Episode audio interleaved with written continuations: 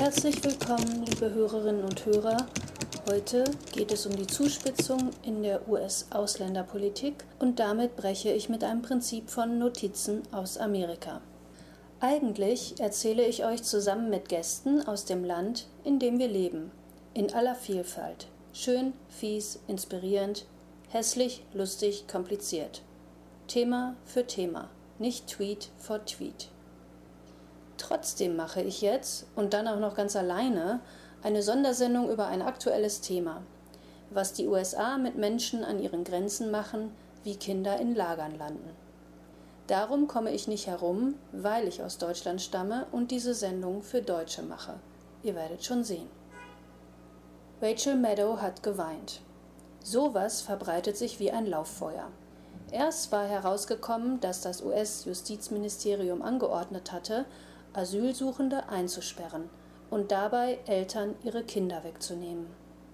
Als obendrein die Meldung von eingesperrten Babys hereinkam und sie das im Fernsehen vorlesen sollte, hat Rachel Meadow geweint. Aber dann hat Melania was getwittert.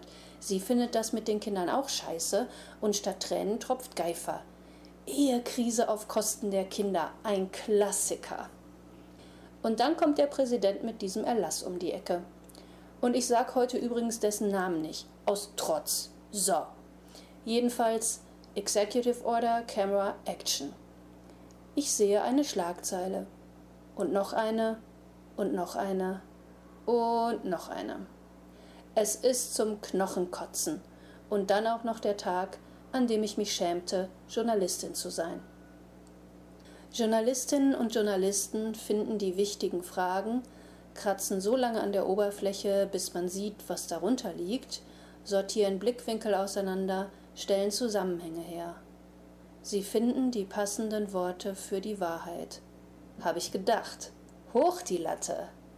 Doch plötzlich sehe ich massenhaft Überschriften, die nicht die Wahrheit in Worte fassen, sondern eins zu eins kopieren, was der Präsident sagt. Der ein notorischer Lügner ist, wie viele Journalisten ansonsten nicht müde werden zu beweisen. Aber jetzt nicht mehr.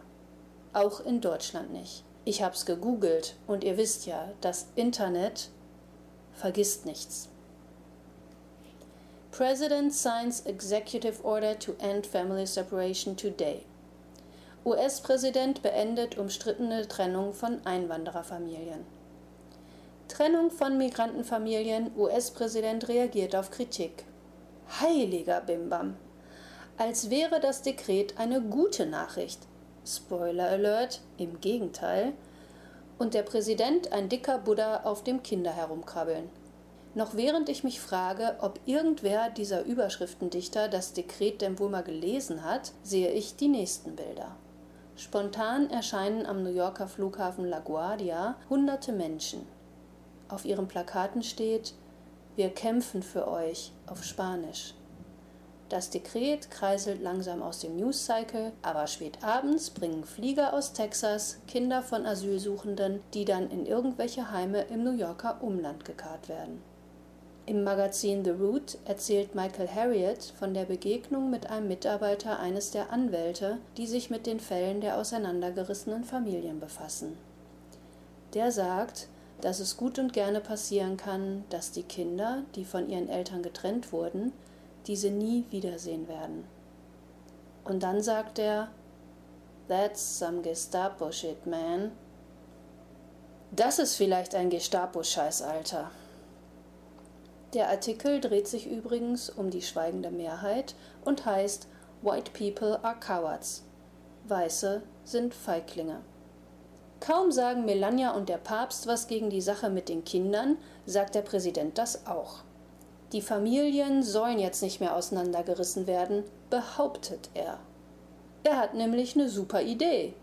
Dann sollen die Blagen eben mit ihren Eltern in den Knast. Der Late-Night-Comedian Stephen Colbert sagt dazu: Ha, super, genauso wie die Kinder des Präsidenten. Aber das geht gar nicht und auch das gibt der Präsident seinem Volk schriftlich. Laut Dekret sollen Kinder gleich an der Grenze mit ihren Eltern zusammen festgesetzt und dann in Lager gesperrt werden, und zwar auf unbegrenzte Zeit. Dafür soll das US-Militär hurtig Platz schaffen. In Kasernen oder ach, Egal, irgendwas werden die ja wohl bauen können. Du fliehst vor lebensbedrohender Gewalt in deiner Heimat? Na warte. Bei uns wirst du auf unbestimmte Zeit in nicht existenten Behausungen hinter Stacheldraht eingesperrt. Hat man sowas schon gehört? Ja, hat man. Dafür gibt es viele Worte, gerade auch auf Deutsch. Eins davon heißt Ankerzentrum. Bloß das, was da in den Schlagzeilen steht vom Ende der Familientrennung, das geht gar nicht. Steht sogar im Dekret. Das Justizministerium müsste erstmal eben eine Kleinigkeit aus dem Weg räumen, ordnet der Präsident da in Section 3c an, nämlich das Flores Settlement irgendwie wieder aufheben. Mit dieser Entscheidung hat eine Richterin festgelegt, dass Kinder, die an der Grenze auflaufen, nur allerhöchstens 20 Tage lang festgehalten werden dürfen. So eine Begrenzung ist natürlich ungünstig, wenn man eigentlich gerade einführen will, dass Asylsuchende ohne Verfahren endlos eingesperrt werden dürfen. Macht aber nichts. Bleibt diese juristische Vorgabe bestehen, kann der Präsident die Familientrennung nämlich schon in knapp drei Wochen fröhlich weiterführen und die Schuld dafür einer Richterin und den Kongressabgeordneten in die Schuhe schieben. Und auch das lenkt prima vom Thema ab. So wie Melania. Jetzt habe ich da hingeguckt auf die Jacke beim Kinderknastbesuch. Mir doch egal, dir auch? steht da drauf. Jawoll, ein Stück Wahrheit. In Wahrheit ließe sich die Grausamkeit an der Grenze so abschaffen, wie sie eingeführt wurde. Einfach die Anordnung an die Grenzpolizei zurückpfeifen. Bis April dieses Jahres hat sie Menschen, die ohne Einreisegenehmigung unsere südliche Grenze überschreiten, nämlich nach dem Aufgreifen, haltet euch fest, in Freiheit auf ihr Asylverfahren warten lassen. Aber die US-Regierung will lieber Käfige für die Gattung Homo sapiens auf Militärgelände stellen, sagt dazu Zero Tolerance und meint Zero Ausländer. Erstmal. In diesem Land geborene Frauen, nicht-heterosexuelle und non-binäre stehen auch schon auf der Abschussliste. Schwarze Amerikaner werden ja schon abgeschossen. Teile und Herrscher.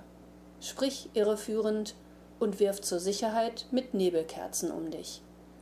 Weinende Kinder sind nicht der Skandal. Massenlager sind der Skandal. Das war eine außer der Reihe Folge von Notizen aus Amerika. Beim nächsten Mal geht es wieder ganz normal weiter, da rege ich mich auch gar nicht auf, vielleicht. Da beackere ich nämlich mit tollen Gästen das Thema Daten. Beep.